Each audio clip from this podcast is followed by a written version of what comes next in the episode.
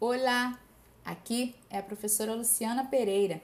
Estamos começando o podcast número 19 de língua espanhola para o quarto bimestre da primeira série do ensino médio. Neste podcast, trataremos dos recursos poéticos aplicados à linguagem.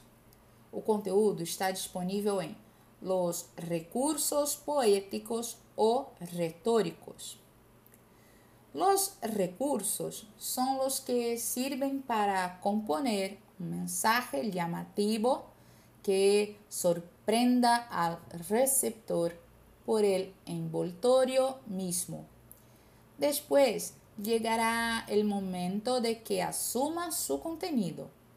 El texto publicitario utiliza para empezar las herramientas muy contrastadas que recoge la tradición de la lengua literaria, las figuras retóricas.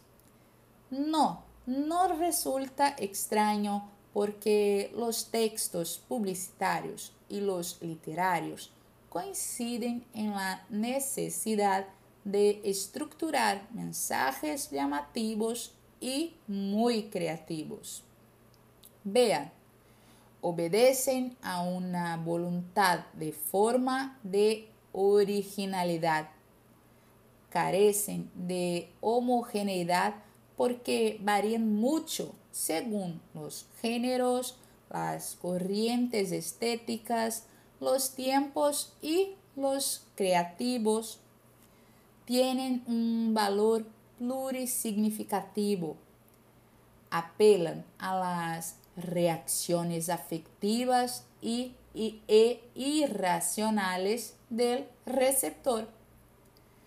Pierden la capacidad de comunicar según las leyes de la lógica, pero ganan en afectividad y puede llegar a identificaciones íntimas con cada receptor responden a la llamada función poética y utilizan una serie de recursos para llamar la atención sobre el aspecto exterior del mensaje que oferecem.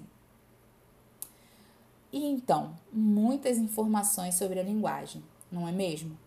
Lembre-se, ouça este podcast e os outros quantas vezes forem necessários.